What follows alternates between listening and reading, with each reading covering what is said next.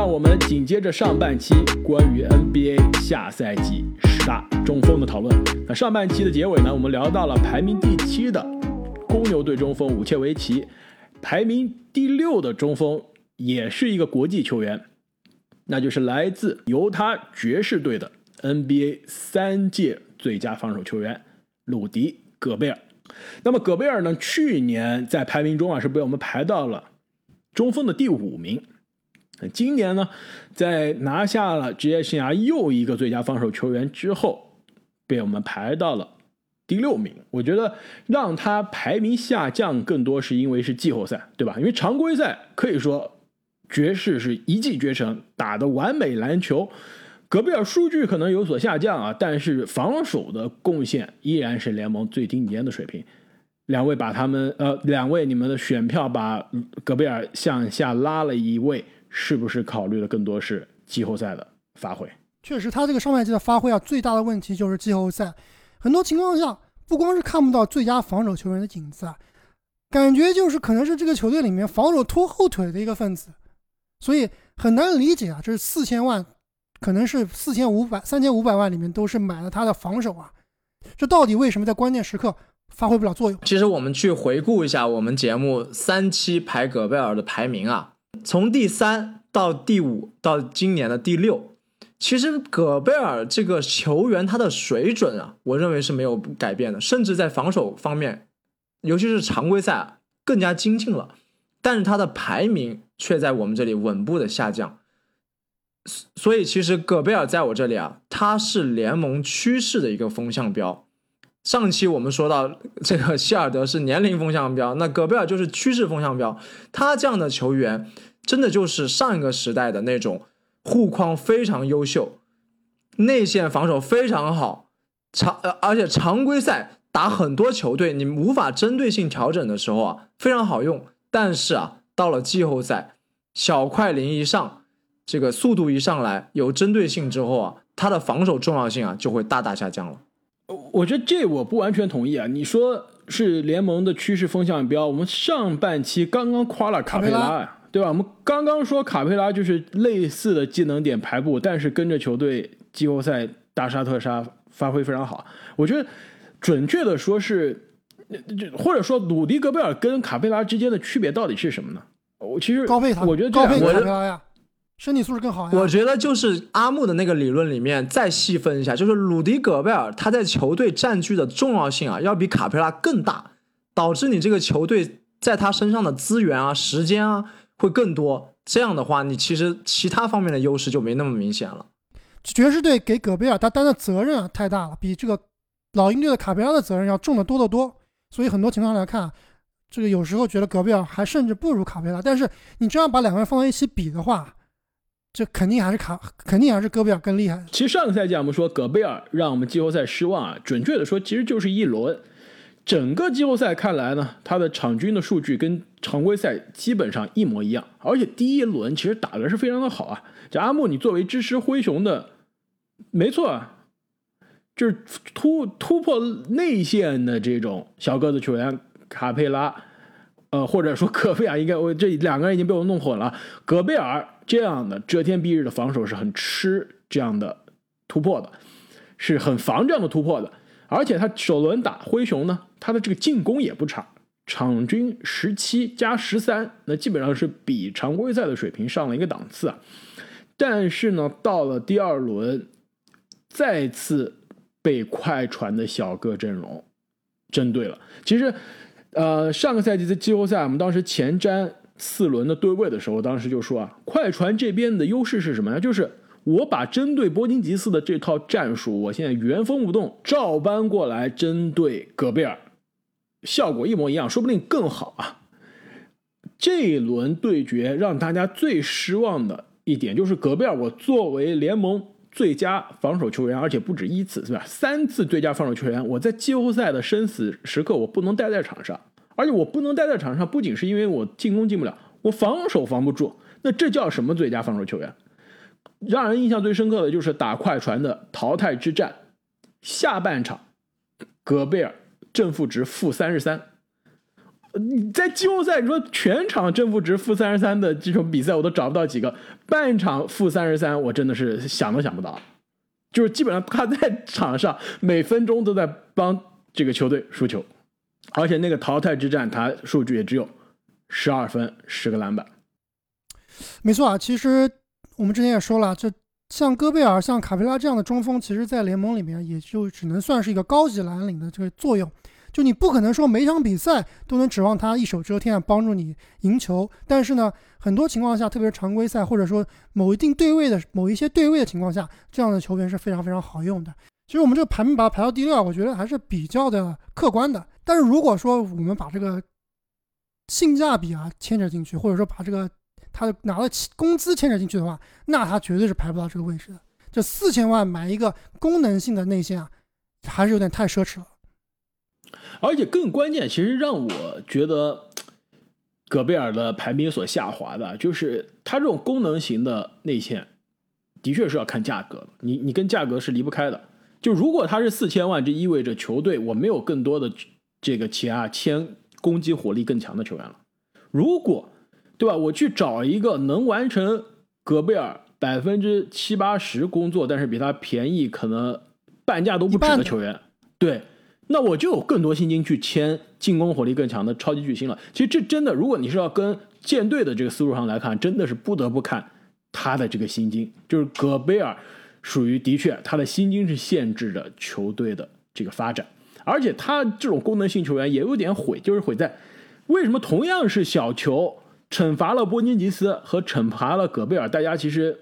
发现啊，戈贝尔对球队的这个损伤是更大的。就是我惩罚了波金吉斯可以，但我波金吉斯我防守防不好了，我还至少能拉开空间投个篮。戈贝尔我防守做不好了，我在场上干啥呢？对吧？我我其实真正他就技能点就那一项，我如果防守都防不好，我在场上是没有更多的作用的。而且他其实说实话呢，在进攻上是有作用的，因为之前熟悉我们节目的也知道，之前两年每次夸戈贝尔，我都会说戈贝尔的这个赢球的挡拆效率，对挡拆的效率，这个进攻的赢球贡献值挺很高啊。我今天我看了一下，他每场呢通过掩护助攻啊六点一次，带来十五点一分的得分，这两项都是联盟第二。但问题是，从一六一七赛季 NBA 官网啊。开始记录这个数据以来，我看了从一六一七到现在，每一年我都去数了。戈贝尔之前每年都是第一，而且是遥遥的第一。但是现在上个赛季已经是联盟第二了，已经被另外一个球员超越了。你们知道是谁吗？是是个大前锋。是什么？掩护掩每场掩护助攻的次数，以及掩护助攻带来的得分。感觉追梦挡拆大师。对，感觉追梦可能有有希望。挡拆或者无球掩护呀。也算追梦格林，追梦还真的有点希望，但问题是，不是追梦，是萨博尼斯。萨博尼斯这个你一说出来，确实还是有那么点道理的。因为步行者队很多进攻的起手式，其实就是小个后卫和萨博尼斯的挡拆。哎，我们现在录音的时候又出新闻了。刚刚我们还说，是不是阿尔德里奇的签约就要到来了？果然。也没过多久啊，新闻出来了，阿尔德里奇重返篮网，一年两百多万，两百六，两百六十万是吧？就我作为篮网球迷都觉得没啥意思了，这这这打还打啥呀？颁奖吧，颁奖呗，可以颁奖了 颁奖吧，颁奖吧。这米尔萨普的签约，我们其实还没有机会聊啊。后面篮网的展望的节目，我们可以稍微深入聊一下。我其实。米尔萨普签约，我觉得就是篮网的胜利的最后最后一块拼图已经拼来了。现在相当于我拼图拼完了，我又来了一块，就是不是拼图了，是来了一个什么？帮我把边框相裱起来了。对对对，帮我把我这个拼图都裱起来，我先贴墙上了，直接颁奖，这这太夸张了，有点作弊啊。那么聊完了戈贝尔，下赛季排名第五的中锋就是来自太阳队的德安德烈小乔丹。艾顿，小乔丹是艾顿顿宝。哎，其实刚才这个开发说了，这个快船队同样的小个阵容，惩罚了波金迪斯以后，惩罚戈贝尔，就最后发现到了艾顿这儿，好像发现惩罚不了了，是不是？没错，啊这是不是最大的原因？我们排到他，把他排到前面了。其其实，毕竟少了个卡哇伊，我是把艾顿排到最低的。我觉得艾顿其实还没到戈贝尔的那个级别。其实我们把艾顿排的高啊，有点静音效应。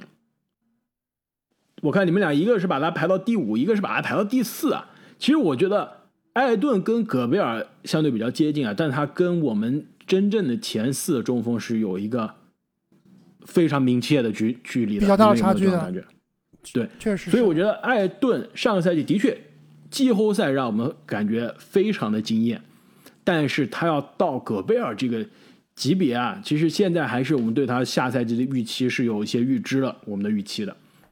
嗯，他现在离戈贝尔这种常年全明星的级别级别啊，还是有一些距离。但是不得不说，下赛季作为年轻球员嘛，现在也二十二、二十三岁，是有机会成长的。那上个赛季的常规赛啊，其实艾顿是让人很失望的。之前一年十八加十一，呃，一点五个盖帽。上个赛季呢，十四加十，一点二个盖帽。那基本上这个缩水的非常严重。而去年我们聊到艾顿的时候，我当时说，在卢比奥的身边，他是打出了这个进攻大爆发的职业生涯的赛季啊。后面来了克里斯保罗，会不会进攻效率更高？但这哥们儿真的是进攻效率是真的变高了。投篮命中率从百分之五十四变成了六十二，这命中率的上升基本上是没有见过。但是他的技术数据啊全面下滑。但是到了季后赛呢，哎，有所反弹了。呃，季后赛是场均十五点八分，十一点八个篮板，呃，有一点一个盖帽。可以说，艾顿之所以最终呢是能排到前五，那跟他季后赛的成功是密不可分的。其实我在我看来，艾顿确实他这个下个赛季的成长啊，我还是比较看好的。而且上个赛季的的，而且上个赛季的比赛啊，我是看到了一些在艾顿身上数据无法体现的进步。就比如说他控制失误方面，比如说他提升效率方面，包括终结比赛方面，其实都是有更加成熟的表现的。季后赛表现的更好了。打快船应该是属于他的高光系列赛，而且总决赛呢也是基本上令人满意的。场均能从这个高手林立、非常强硬的雄鹿内线里面啊抢走十二个篮板，其实这个已经是非常让人惊艳了。但是呢，我觉得限制艾顿的重要的原因啊，就是他在球队的战术地位是非常有限的。你你说。艾顿他是什么样一个类似的球员？是什么样一个类型球员？他到底是戈贝尔这种类型的球员呢？对吧？戈贝尔加卡佩拉这种类型的，还是武切维奇这种类型的，还是排在他前面的那四位可以说是超巨级别的中锋？我觉得他有点不伦不类。你排防守防守型中锋，你肯定是想不到艾顿的。得分他其实也不是他的专长，对吧？场均只有十四分，我看了一下，季后赛最多的一场也就打二十四分。常规赛打了一整个赛季，最多一场就二十七分。他不是那种可以砍瓜切菜给你三十加十的那种中锋，这一点离武切维奇都远着去了。所以他到底什么样的类型？就感觉防守能防，对吧？小球阵容也搞不定他，呃，进攻也能得得分，但是也也也也拿不到三十分以上，对吧？每件事都能做，每件事其实也都做得不好。其实我觉得他是有点尴尬的。难道就是传说中的独角兽吗？这不是四不像吗？但这反而不是印证了阿木那个理论吗？就是中锋这个角色啊，他不能占太重的戏份，占太重的戏份就是在当下的这个篮球环境里面啊，反而对球队有可能是伤害的。他反而是你什么都能做一点，而且啊，他是属于不像戈贝尔那种关键时刻他是可以在场的，这个是非常重要的。你内线有一个大个子能够在场，能够有中距离或者是呃能够有。体型以及中距离去在攻防两端惩罚对手的大个子，这个是很重要的。对，没错，其实就是这个防守端没有戈贝尔那么极致，但是呢，也没有戈贝尔戈贝尔那个防不了小球员突扑不出来这个短板，机动性还是比戈贝尔要强很多的，组织可能要差一些，但是篮下终结能力啊，其实是跟卡佩拉、戈贝尔是同一个级别的，甚至是他的这个得分技巧是远胜于卡佩拉和。这个戈贝尔的这点我同意啊，但是如果你是一个总冠军球队，你想要你的首发中锋是艾顿还是卡佩拉呢？其实你这样仔细想一想，是不是有点看哪个贵了？艾顿肯定要比卡佩拉贵啊，就是如果续约的话。所以其实让我觉得艾顿的这个位置是有些尴尬的。的确，论这技能的全面性，他是比戈贝尔、比卡佩拉更全面，进攻的技巧也是更加细腻啊。但是他如果能把防守真的提升到前面这两位大哥的地步啊，那真的是可以保住第五的位置。要不然，在我看来，其实他应该是第六、第七的位置，可能更加适合他。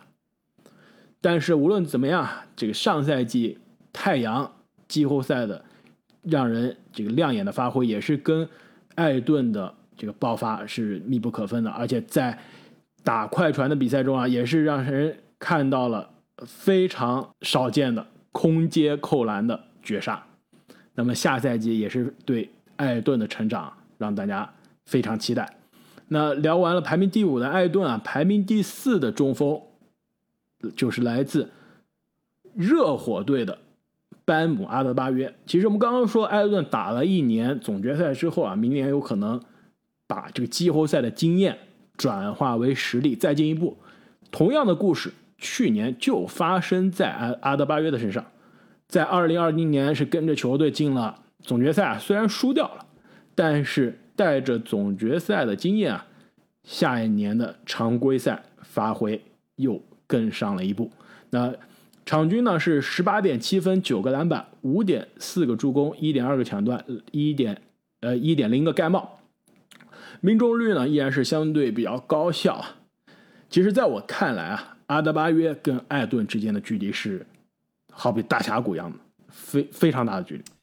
其实说非常大吧，也。不见得说非常大，但是明显还是阿德巴约在现在这个阶段还是要强一些。但是我其实我要唱一个稍微唱一个反调啊，就是我觉得阿德巴约啊，他现在也到了一个这个职业生涯的一个分水岭十字路口了，就感觉他现在很难再在哪个方面再有所提高了。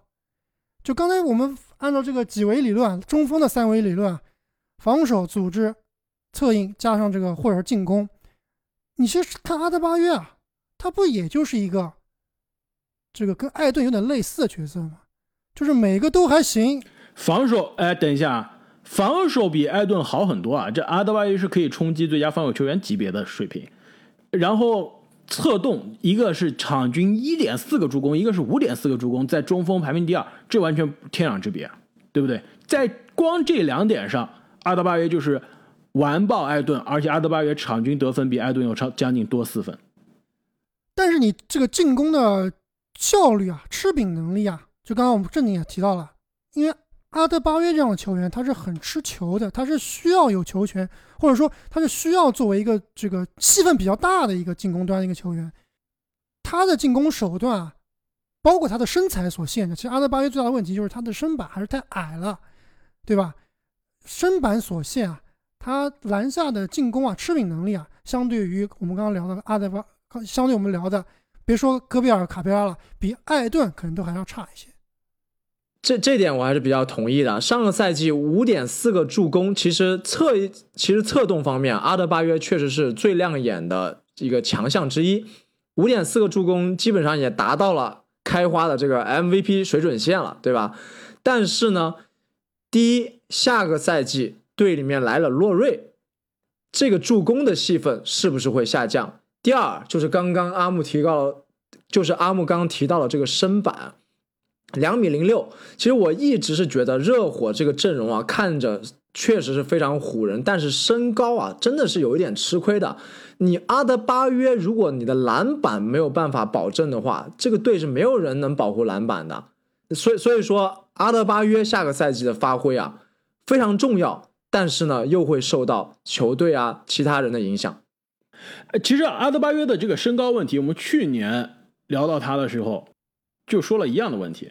我们我们去年我当时说了，阿德巴约，你看纸面上身高跟塔图姆差不多，这怎么防内线呢？我当时还说，下赛季我要关注阿德巴约的一点就是看他怎么样防大地。当时我们还觉得热火和七六人有可能在季后赛相遇啊，最后是没有遇到。但是常规赛两个人是对位了。大地打了二十五分钟，你们猜什么数据？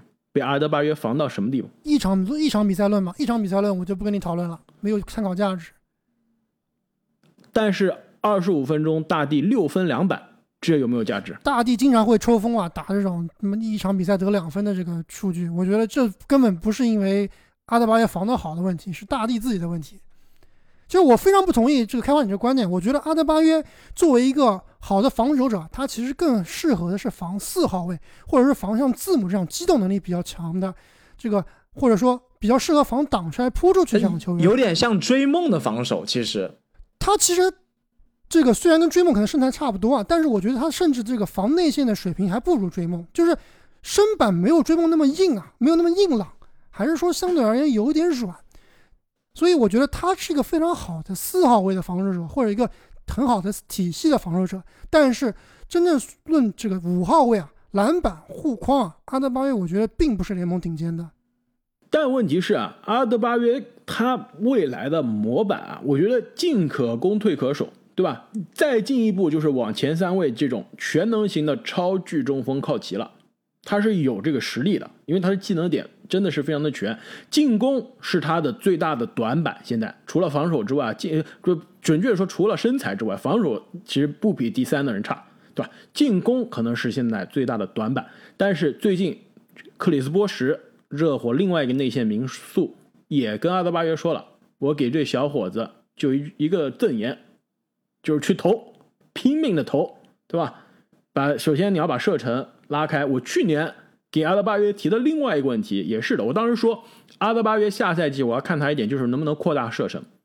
去年我们在聊阿德巴约的时候拿了一个数据，就是他上上个赛季百分之七十八的出手是在零到十尺篮下零到十尺之间的，就基本上是篮下得分和短的中距离。上个赛季呢只有百分之六十五了，不是说他开发出了这个稳定的三分球，这其实还是没有，但至少他两分的射程。是在扩大的，我其实不会惊讶，下个赛季我们能看到，比如说场均能进差不多不到一个，对吧？零点七、零点八个三分球的阿德巴约了。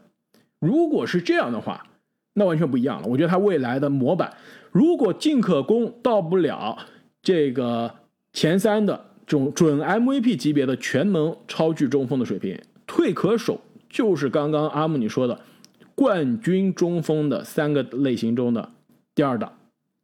就是霍福德、追梦、小加索尔的这样类型，对吧？防守能防，进攻不是特别占球权，因为他出手并不是特别多嘛。同时呢，还有策动，这这点我同意啊。但是刚刚开花你说了，你如果是指望他下赛季能跟你场均进零点三个三分球啊，我觉得你这是在画饼啊。职业生涯场均命中，职业生涯的三分球命中率百分之十五点九。职业生涯场均出手零点二次，就我觉得，我我宁愿相信本西蒙斯可以投进三分球，我也不会相信阿德巴约把这个三分球变成他的常规武器。对，问题是什么呀？阿德巴约他自己还信呢，你知道吗？他这个夏天也是在练三分球的，西蒙斯他自己都不信了，你知道吗？他他已经都放弃了，这是有本质的区别。哎，不对啊，西蒙斯，我看最近的视频都是在练三分球。各种野球里面三分球那种漂移三分可准了，我靠！那他是野球运动员吗？你每年看西蒙斯野球的视频，你都觉得这哥们肯定是 MVP 了，对不对？什么都有啊。他问题他打的不是野球啊，他打的是 NBA。他为什么每年夏天野球视频看上去都是无敌，射程比杜兰特还远？到了 NBA 就不行了。这西蒙斯的视频不能信，除非是他逛夜店。这蹦迪的视频，那能信，那是真的。那那我还是更相信阿德巴约啊。哎，其实这也没啥意思。我感觉我们俩讨论这个西蒙斯和阿德巴约谁三分球更准啊？跟刚刚我们讨论这个，呃，霍福德这个和纽基奇，霍福德和。牛基上场时间一样，都是很蠢的问题。这就是我们这个节目这个深度，这味道对了，是吧？就是硬核的、有深度的篮球节目。你说光每天聊巨星、聊联盟前五的球员，谁最厉害，谁最牛逼，谁是联盟第一人，有什么意思？对吧？翻来覆去聊，到底谁厉害，谁谁是联盟第一人，这没意思啊！我觉得我们做这个十大位置，五个位置聊十五个人，一共七十五个球员。后面我们还要聊每个球队的前瞻的话，这种讨论的深度才是我们这个节目的意义所在。但是也非常的有娱乐性，体现了我们的娱乐功能。那么聊完了排名第四的阿德巴约，下赛季排名第三的中锋就是来自明尼苏达森林狼队的卡尔·安东尼·唐斯。唐斯上赛季啊是被我们三个人公认排到了第三，那本赛季呢一如既往，依然是被我们排到了第三名。就感觉唐斯这名球员上个赛季啥也没干，仍然稳稳的站坐前三，是不是？哎，我也是这么觉得的，非常没有存在感的一个赛季啊！我就记得他跟别人打架，打架都不是上个赛季的事儿了，打架都是两年之前，都是上上赛季。准确啊，完了，那真的啥都不记得了。唐斯过去两年两个赛季都是让人失望，而且是让人没有存在感的赛季，连续两年，一年是因为受伤，就是打架那年是打完架之后，不是不是打架受伤的，打完架之后又打了十几场几十场比赛受伤了，赛季报销了。然后去年是因为新冠，缺了很多场比赛，一共出场了五十场，其实也不是缺了很多场，缺了差不多二十场比赛。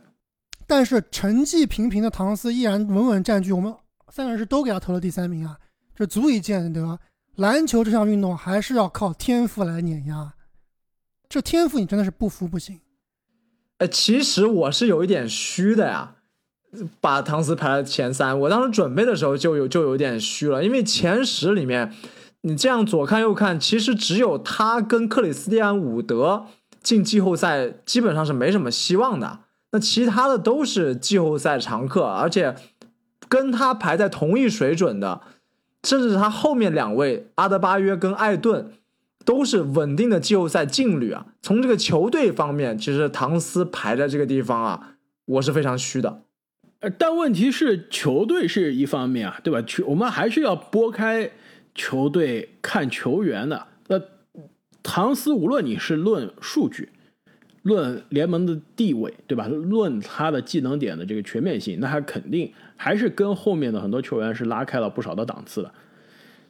过去这两个赛季是因为，对吧？场上受伤，场下呢又自己新冠，而且因为新冠也失去了很多亲人，也真的是对于这个年纪的年轻人来说，你相当于刚进职场，你这职场刚刚起步，你遭遇了各种各样的麻烦，各种各样的挫折，你肯定是。这两年的状态肯定不会是这个达到大家的预期，我觉得这也是可以理解的。而且你别忘了，职业生涯前三年，唐斯是每年打满八十二场，而且二年级的时候，二十一岁就是二十五加十二了。这样的天赋，这样的未来的成长轨迹是放在那儿的。那过去这两年的确有些让人失望，但我宁愿相信这是因为受伤，因为场外的原因影响了他的状态。也影响了球队的这个成绩。其实今年啊，我觉得啊，这个森林狼在休赛期的动作，我们现在录音的时候，西蒙斯还没有被交易啊，很有可能，说不定我们节目播出之后没多久，甚至播出之前，西蒙斯就被交易，说不定就去森林狼了。先不管西蒙斯的这个交易啊，但是从森林狼的这个管理层的动作来看，森林狼今年是有望，是不是有望？是他们自己觉得自己有望啊，冲击季后赛的。而且我也是在之前节目说了。在聊到爱德华兹的时候说啊，森林狼的确是有希望冲季后赛的，不是毫无希望的。所以，如果下赛季的唐斯带队重返季后赛，或者简单的说重返这个外卡赛，我觉得都是一个很大的成功。首先，他的数据是不会差的，对吧？现在他的数据，你光论常规赛数据，他就是联盟超巨的水平。差不多二十五加十，还有四点五个助攻，作为中锋还有两点四个三分球，数据基本上就是跟前面两位老大哥是非常接近的这一档，看的就是他成绩了。去年就说了，你到底是一个烂队的刷数据的刷子，还是可以作为未来 MVP 级别的超巨？今年，对去年说他有可能到了十字路口啊，又因为新冠的原因，这个这十字路口找不到了，今年没借口了。球队也感觉是想冲季后赛了，也有交易了很多，比如说贝弗利这样是季后赛级别的这个球员，那今年是没借口了。但我愿意相信啊，这个新的十字路口的赛季啊，唐斯可以走得更好。其实我对于唐斯唯一担心的一点啊，就是我们知道唐斯在球队做老大已经做了三四年、四五年了，对吧？呃，基本上进联盟以后就是球队老大。不对。吉米啊，中间有个巴特勒那个那段时间不算啊，对，毕竟是比较短的一段时间，他基本上一直都是球队老大。但是我们之前聊这个爱德华兹啊，包括我最近看了一个新闻，新闻是非常的振奋，也是发了这个我们的微博啊，爱德华兹据说，据他们教练说，这不是记者媒体说啊，据他们教练说，爱德华兹比选秀时候啊又长了两英寸，就从一米九二九三长到了一米九六，我觉得这个是非常非常夸张的。就之前我们聊爱德华兹排名的时候啊，其实并没有聊到这一点。这个，但但是我们当时已经把爱德华兹觉得他上赛季肯定会有所突破，这个球员还是未来可期的。但是加上这两英寸的这个身高啊，我觉得很有可能爱德华兹未必是下赛季，或者未必是下赛季开始，这个未必是下赛季赛季初啊，可能下下赛季甚至是下赛季赛季中，球队的老大有可能要易位了。就唐斯在这个球队的老大地位啊，我觉得是要受到挑战的。其实这未必不是一个好事啊，因为我们之前有聊到过唐斯的这个性格问题，就是他心目中还住着另外一个自己，对吧？开花当时讲的那个小故事，他本身的性格就是偏有一点柔软的那种，比较软是吧？对性格。如果是他能把他这些技能啊保持住，同时呢有一个更加硬核的人来。领导这支球队未尝不是一件好事，但我感觉让爱德华兹来领导球队有点虚，也也会走，也容易走偏，是吧？容易走偏，对。这爱德华兹感觉还没有唐斯更加成熟呢。而且啊，我我看了一下，你你这不是一米九六啊，一米九八，换算了一下，一米九八，就基本上爱德华兹刚进联盟的时候是一个。二号位的米切尔的水平，对吧？现在是科比的水平，比米切尔高。现在比米切尔肯定要高一些。现在是到这种一米九八，那就是标准的锋位摇摆人的这个身高了。那那这这这个完全就不一样。而且据说球队啊说会尝试爱德华兹打四号位啊，其实这个我还挺挺想看一看。他这个体重是有四号位的这个样子的，身高现在感觉也也可以尝试一下小球四号位了。但是阿木，我觉得你打消这个念头啊，唐斯肯定是球队老大哥。这没得话说的，场上的第一选项，场下的更衣室的领袖，球队最有话语权，这是毫无疑问的。而你别忘了，之前森林狼的一些辣眼睛的交易，包括对吧，换来拉塞尔，现在如果再换来西蒙斯，为的都是什么呀？为的就是让唐斯开心啊！这两位都是唐斯的铁哥们儿、好兄弟，对吧？球队引援都远，引援的基本上都是看这个。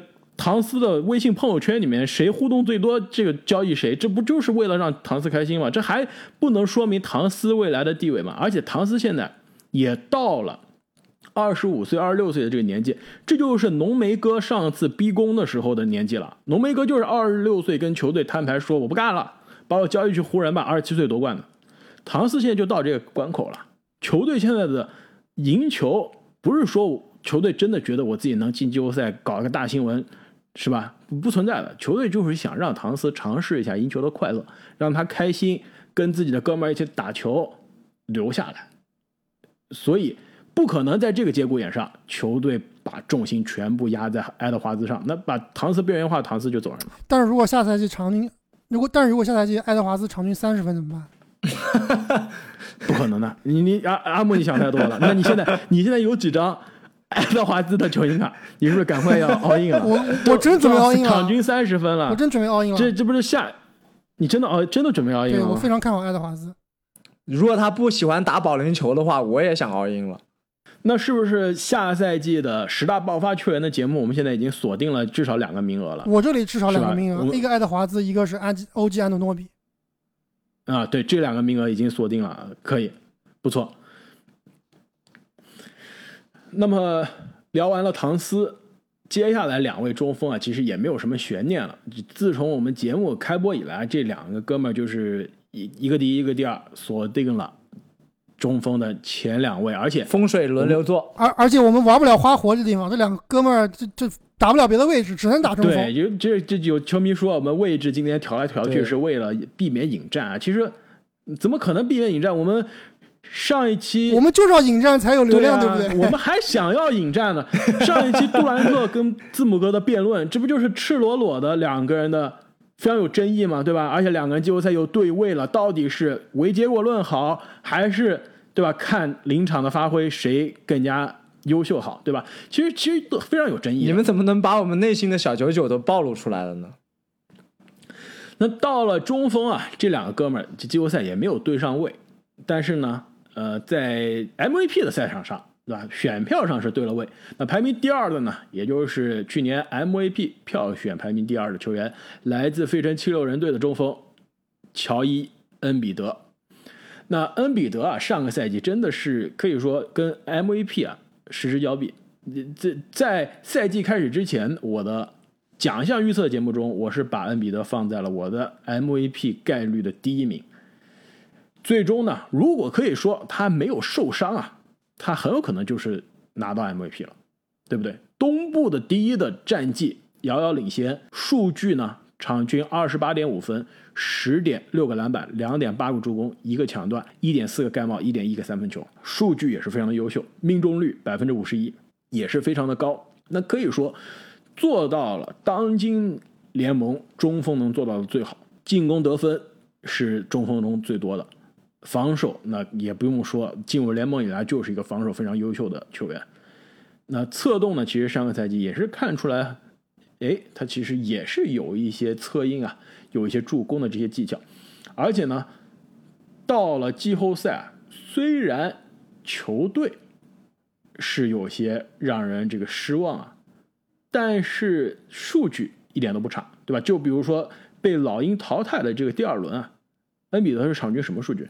三十点四分，十二点七个篮板，三点九个助攻。那如果这个系列赛赢了，这样就是一个真的是对于中锋来说一个史诗级的系列赛的场均数据了。但问题是，就是球队又输了，已经记不得是连续多少年啊季后赛掉链子了。哎，其实你想到，其实讲到这个季后赛啊，这个我又想到了我们当时做季后赛前瞻的时候啊，就是不管是第一轮还是第二轮，我当时花了很大篇幅在讲，其实有人最大的一个问题就是说，这支球队啊，在关键时刻没有一个终结者。就是我当时给了一个数据，就是在关键时刻，也就是在球队最后五分钟分差是五分钟之内的情况下，七六人的数据是非常难看的。那其实恩比德啊，在这个点上就是一个最大最大的体现。我们说他最大的短板是什么？现在看来啊，一个是他可能是有些发挥不稳定，有的时候像刚刚开花所说啊，有些比赛可能会抽风，这一场比赛就进了一个球、两个球，得六分，这个跟这个跟第一名这球员比起来是有一定差距的，不够稳。那第二点就是啊，他在关键时刻作用非常非常的有限，这点跟第一名的这个球员比啊，也是非常。有区别的，其实我们一会儿可以聊一下，为什么说是第一名这个中中锋的球员，在关键时刻他就能体现出关键的作用。同样是大身板，同样是这个这个重型中锋，很多纪念点，重型中锋，为什么有些球员不包括，而且甚至说大帝，我敢说是今天我们讨论的所有的中锋球员里面，我可以说是唯一一个，我敢说他是这个有 dominant，就是有这种。统治力，统治力的真正统治力的中锋，就是统治起来是没有办法、无法，就是统治起来真的是没有办法可以挡得住的。为什么他在关键时刻呢？就是体现不出他的自己的价值。其实有，而第一位的球员就有。其实有一个数据可以体现出刚刚阿木你说的这个问题啊，就从侧面，就是大帝他场均的失误是在三点一个，但是他的助攻场均只有二点八个。就是说，在关键的时刻啊，如果你的球队是依赖恩比德去终结比赛，他这样的大型中锋，其实我们也说过很多次啊，很容易被包夹，因为你发起进攻的点啊，离篮筐比较近，对方的防守是比较好去针对的，这样也导致了他低助攻下很高的一个失误。我们等会说到的这个第一名的球员，虽然说失误数跟恩比德是一样的，但是。他能把球传出去，他是在很高的传助攻数下打出了这个失误，这个就比恩比德更加情有可原了。而且我觉得这两个人关键的问题是什么呀？那就是一个死肌肉比较多，一个油腻一些，是吧？关键时候你还是要油腻一些的那个人才行。感觉恩比德，感觉恩比德经常就是内线硬凿，凿着凿着就不行了，也不知道为什么。你到季后赛也是。感觉平时罚篮也挺准的呀，百分之八十六的罚篮，为什么打老鹰的关键时刻要他罚篮又罚不进了呢？就是关键时刻你光靠死肌肉还不行，你还是要打更加灵活一些，打得更加这个机智一些。这恩比德，而且更关键的是呢，其实他一直是有相对比较大的一个专注的问题，就是我们连续第三年，我要说了，就是我们到底要看到下一赛季是哪个版本的恩比德？之前去年、前年我都说了，全力投入的恩比德就是联盟最有统治力的球员，都不论位置的，就是所有位置中最有统治力的。但他不是每分每秒、每一场比赛都是全力专注的。我们之前看过身材走样的他，看过据说季后赛打了半场去吃热狗的他，是吧？看看过各种各样的版本的恩比德了。那他上个赛季基本上百分之九十五的时间，百分之九十九的时间都非常专注啊。但到了季后赛，又看到了一个相对比较精神涣散的恩比德。所以下个赛季，我觉得恩比德状态跟球队的另外一个球员西蒙斯的去留关系非常大。就我觉得下个赛季最理想的状态是什么呀？就是西蒙斯的交易真的换来了一个适合七六人的球员跟恩比德搭配，这是最理想的。比如说，比如说的好点的利拉德嘛，这是这是呃七六人的做梦都要想要的一个版本，对吧？但是现在看来这概率非常低，打折一点的 CJ 也不差，对吧？如果真的是可以，那恩比德这是最理想状态。次理想的状态是什么呀？就是换来感觉不是特别适合的球员，但至少也就换了。比如说比如说维金斯，维金斯，整个勇士的那一大套大全套嘛，对吧？现在看来其实也不可能狮子大开口，谁给你维金斯？呃，再加怀斯曼再库明加加苦命加，再加莫迪，再加多少个首轮？这怎么可能呢？对吧？这这就是首先就不可能。但即使是这里面的一个子集，我觉得也还行，就至少你把本西蒙斯有个交代了。最差的是什么呀？希尔德穆雷这边留下来啊，了。不，希尔德都行，希尔德都算第二类了。对，最差的就是留下来了。西蒙斯这边想走走不掉，球队经理这个对吧？又非常的狮子大开口，他想要的人又来不了，那这样恩比德多尴尬。球队相当于我少了一个外线的最佳防守球员级别的球员，真正的球队的指挥官、发动机没了。而且球队婚姻更衣室又是非常的涣散，那对于恩比德的状态是很大的一个打击。没错啊，这关于本西蒙斯到底去哪儿啊？开花说很有可能这几天就会交易。我是认为啊，到赛季开始的时候啊，西蒙斯肯定都不会被交易掉。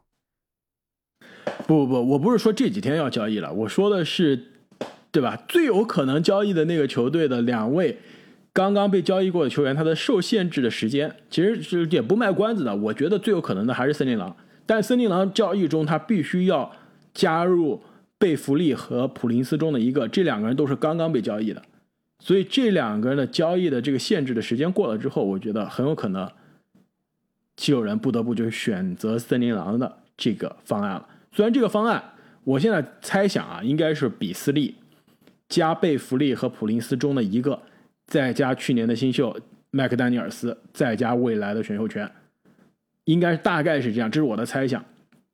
我我觉得这比较符合现实，而且是属于两边一个愿打一个愿挨的。晚坊间传言的但是如果但是如果这个交易完成以后，七六人总体的实力是明显下降的。呃明显下降，那没办法。但是我觉得，即使明显下降，也比西蒙斯在球队上站着位置不打球好。我宁愿要希尔德。啊，对，希 希尔德那也行啊，那看国王给什么方案嘛？你给你光给一个希尔德也不够啊，对不对？对，国王好像说不想给巴恩斯。呃，那那的确不太行啊。其实巴恩斯是我觉得是七六人必须要在那个方案中要来的人。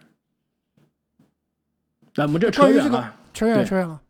对，但是不得不说，恩比德下赛季状态肯定是跟球队的阵容相关，而且衡量这个级别的球员，我们肯定还是要看他季后赛的发挥。你如果你不是打季后赛水平，那就也就是唐斯了，就上限就是唐斯了，你怎么样也不可能触摸到前二的地板，对吧？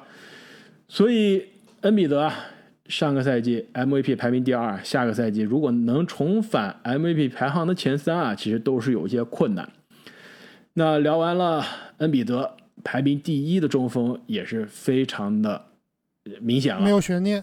职业生涯连续第三次蝉联观澜高手的十大中锋排名第一。这样，其实每个位置蝉联三次第一的球员，我们以后是不是应该给他们发个奖杯啊？要联系他们一下，给他们寄，给他们寄一个我们自制的那他们可得高兴坏了。对，这这这最大的荣誉是吧？职业生涯。非常大的荣誉，对，那就是来自掘金队的 NBA MVP 尼古拉约基奇。其实去年我们在排十大中锋的时候啊，关于约基奇和恩比德谁是第一谁是第二，阿木我们俩还是有讨论的。今年是不是这个讨论这个争争议已经没有了？终结磁铁，完全没有了。没错，去年约基奇，说实话，我也没想到他能打出这样一个水平啊。虽然我是在开赛之前把他放到了我的 MVP 的第二名，但是真正最后他拿了 MVP，还是让我觉得有一些惊艳的。因为在之前一年，二零二零的季后赛，他让我们看到了一个单核中锋，不是单核中锋，这个又又要把莫雷忘记，一个中锋核心带队进进这个分区决赛，这个是在基本上就是在邓肯、鲨鱼的年代之后就很少见到的，对吧？我们刚刚阿木就说了，我中锋得分球队第一，进拿拿拿总冠军，最近近几年就没怎么见到过。其实，二零二零的约基奇就让我们改变了这个看法。今年呢，两千年的鲨鱼之后，第一个纯正的中锋是拿 MVP 的，也是过去这些年小球也好，快打也好，三分球也好，让大个子的价值一跌再跌。但是约基奇的崛起又次改变了中锋，为中锋证明了。那基本上，约基奇上个赛季不仅是占据了中锋第一人，也是某种程度上进入了联盟最好球员的这个讨论的门槛了。不一定是，对吧？也也，我觉得他也不是，但他至少是进入了这个讨论的门槛，有这个资格去讨论了。而且更关键是，他的这个打法，他的数据，对吧？场均二十六点四分，十点八个篮板，八点三个助攻，一点三个抢断，他的这个数据就是基本上改变了中锋的教科书中对于中锋的定义了，就完全是我们没有见到过的。大家说约基奇是这个时代的萨博尼斯，是这个时代的迪瓦茨，是这个时代的克里斯韦伯，都不一样。他的进攻的统治性可以说是比迪瓦茨甚至比韦伯还要更强，而他的策动啊，我觉得也是联盟历史上数一数二的策动型的组织型的中锋，最强的视野，最精准的传球，而且是自带体系。而且这个哥们儿让我最最惊讶的啊，就是说他平常你看起来嬉皮笑脸的，非常油腻，但是到了这关键时刻，第一，他的体力是真的好，虽然满身的肥肉，但是打到最后，打到加时赛是一点不虚，而且关键时候这个处理球啊，真的就像被计算机计算过一样的精确，而且非常的合理。我们之前提到利拉德去这个季后赛跟掘金的这个逆天发挥啊，之所以最后饮恨而归，其实就是最后约老师这边能跟他对刚，魔人布欧，能跟他在关键的时刻打出同样的统治级的表现，非常的恐怖。没错，我非常同意啊。其实关于约老师的技术水平啊，我其实也不用吹太多了，大家都知道这是历史级别的中锋。我其实接着刚刚这句话说啊，就是约基奇给我看到了一点，就是关键时刻啊，不光是沉着冷静啊，关键时刻不光是体能充沛啊，其实他这个关键时刻，第一心态非常非常好。其实跟他对比一个这个同样是白人的欧洲球员啊，卢卡东契奇，我觉得在心智上，在关键时刻啊，约基奇他这个心态放的是非常好的。另外一点就是，其实你别看约基奇平常吊儿郎当啊，但是他的争胜心、他的求胜欲望是非常非常强的。所以这两点我觉得啊，都是在跟恩比德对比的时候啊是更占优势的。绝对优势。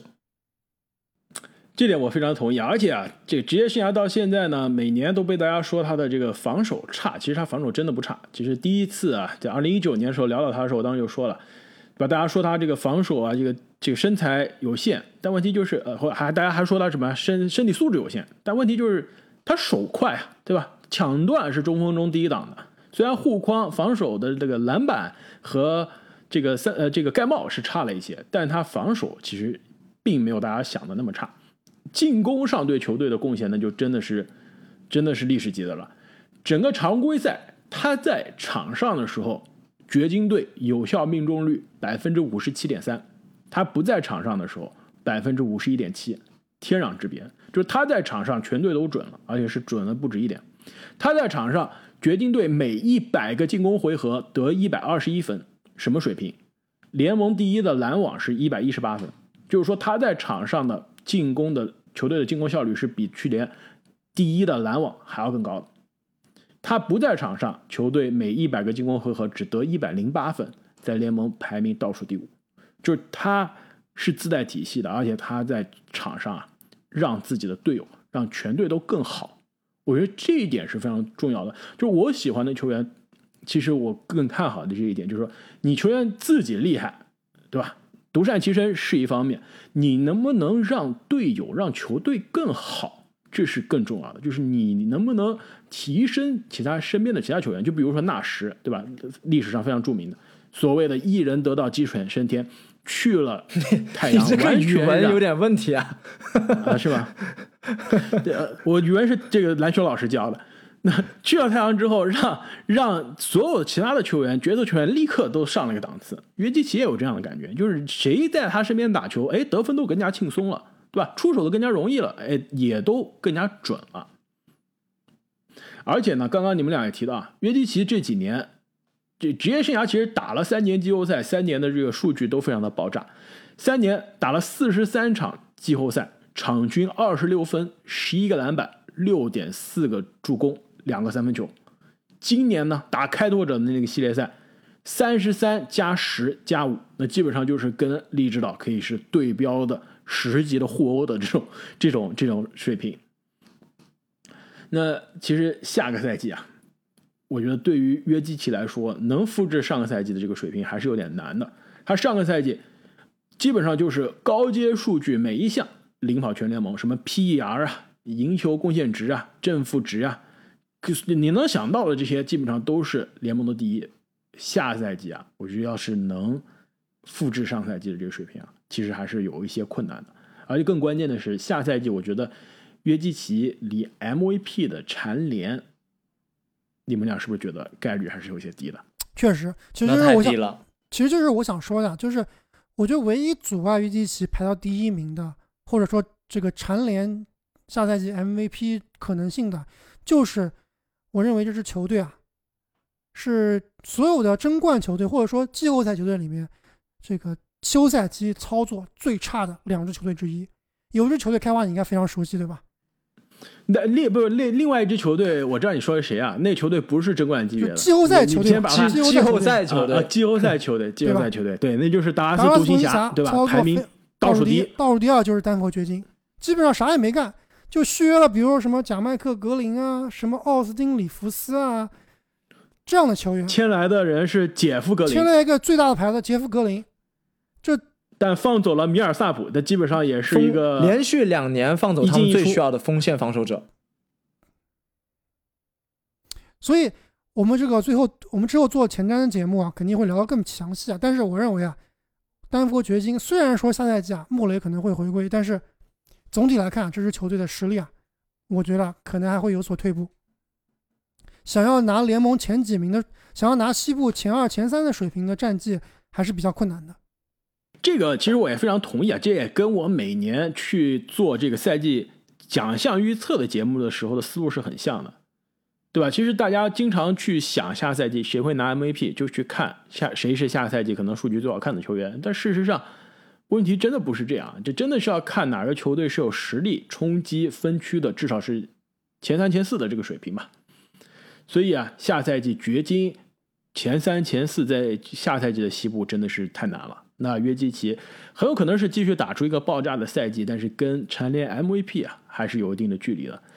其实除了这个之外，我我是有点担心约基奇下个赛季的这个状态的。你们知道约基奇这个夏天都在干什么？又去喝可乐了吗？约基奇上一个休赛期啊，我当时说我有点担心啊，下赛季又看到一个休赛期吃成一个大胖子的约基奇，然后每打一个月瘦个五斤，打到季后赛就变成这个超级水平了。上赛季不是这样，我们在训练营看到什么水平的约基奇，瘦的那个基本上都是五官轮廓都不一样了，是吧？全身都是肌肉，比卢卡还瘦，比呃对肯定比卢卡瘦啊。但是对，这也是导致他去年进入状态非常的快。以前的约基奇是每年就是一个月打的比一个月好，因为他要减肥呀，就以赛代减，对吧？去年是不用减肥了，直接我来训练营就是这这都是六块腹肌，哎，完完全体的对，布欧，就直接就给你 MVP 级别了。我觉得下个赛季不一定，因为我看了一下休赛期约基奇的动态啊，又让我有些着急。首先，你们知道约基奇他最爱的运动，他他他不是他不是篮球吗？你这个知道吗？他虽然不是保龄球那么吓人，但他其实让他最快乐的，真不一定是打篮球。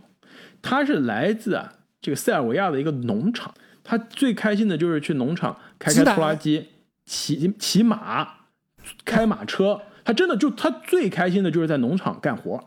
这个休赛期结束之后，就立刻又回家去农场干活了。他觉得这是他最自在、最开心的地方。但他这身高去插秧可能还有点累啊。不是，他是骑骑马会不会把马给压死？那另外呢，就我看了很多这个网友拍到耶基奇在在在大街上喝醉的这个喝醉这喝酒之后在路上走都走不直的这个视频啊，我担心这哥们儿是吧？上赛季拿了 MVP 之后稍微有些松懈了，感觉夏天一要么是在农场干活，要不然就是在欧洲喝喝小酒啊。这这训练我估计肯定是没跟上，而且也没跟国家队去打奥运会，对吧？所以啊，下个赛季其实也不是下个赛季了，就很快了，就一个多月之后，我们在训练营看到约基奇是什么样的体重，我们大概就能看到这个约基奇下赛季的这个水平了。那么聊完了约基奇，我们对于下赛季中锋以及各个位置的十大球员的讨论也终于结束了。呃，正经要不要按照惯例跟大家来回顾一下我们下赛季的十大中锋？下赛季观澜高手评选出的十大中锋，排名第一尼古拉约基奇，排名第二七六人乔伊尔恩比德，排名第三森林狼卡尔安东尼唐斯，排名第四热火队班姆阿德巴约，排名第五太阳德安德烈艾顿，排名第六爵士队鲁迪戈贝尔，排名第七公牛队尼古拉武切维奇，排名第八；老鹰队克林特卡佩拉，排名第九；火箭队克里斯蒂安伍德，排名第十；独行侠波尔津吉斯。那么最后呢，也跟大家再回顾一下我们排出的十大球员这个各个位置的第一名。那下赛季呢，排名第一的控球后卫是斯蒂芬库里，排名第一的得分后卫是詹姆斯哈登，排名第一的小前锋是勒布朗詹姆斯，排名第一的大前锋也是从这个小前锋位置啊被我们移到大前锋的这个真正的大前锋凯文杜兰特，排名第一的中锋就是刚刚聊的尼古拉约基奇。那最后呢，也是非常感谢啊各位听众朋友们对我们的节目的支持。我们的这个十大球员的排名的系列呢，现在也是进入到了第三个年头。看很多这个听众朋友们给我们留言的，很多都是我们的老听众、老朋友了，也是非常感谢各位在过去这两年多的时间中给我们的支持以及鼓励。我们下期再见。再见。再见。